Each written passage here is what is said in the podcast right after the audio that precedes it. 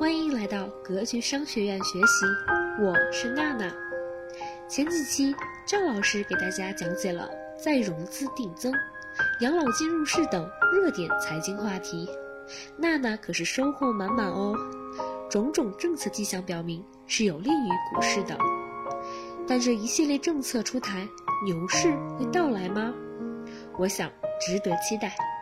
大家想获取关于最新政策视频解读，请加饶老师微信：幺五零二六七三七五三四，备注一下“视频”，就可以获得喽。下面我们一起来听分享吧。我这个该前面该讲的都讲了，两个几大主题，我做个总结吧。啊，第一个，我们讲相当于讲了四个主题。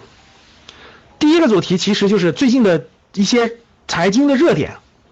财经热点，我们从三个网红开始的是吧？讲到了保监会的一些重大政策，保监会重大政策包括这个对保险产品给大家做了一个提示。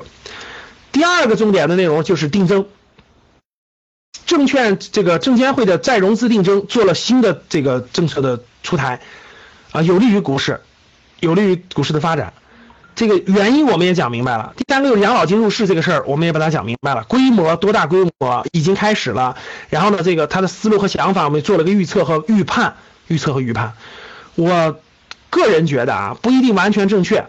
呃，个人觉得，二零一七年和一八年应该会有，或者应该是个不错的牛市吧。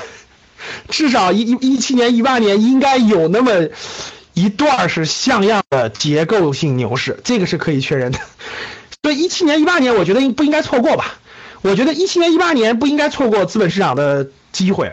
第二就是这个不能说是一定多么好，但是还是有很大的可能性是，呃，结构性牛市的，就结构性牛市的可能性非常大，但是全面牛市的不敢说。所以一七年、一八年值得期待，应该这么说，一七年、一八年值得期待，值得期待。所以欢迎大家。这个做资产配置这块好好学习，掌握了如何，我们高级班也讲房产，掌握了这种房产和股权的分辨和选择，我相信是你伴随你一生的能力。好的，感谢各位。然后大家要课件的，要课件的找班主任，我把课件发给班主任。好了，没了。好了，本期节目结束了，下期节目再会。如果还觉得不过瘾。可以加我的班主任饶胜老师微信：幺五零二六七三七五三四，聊理财，聊考研，聊兴趣，聊人生，聊梦想。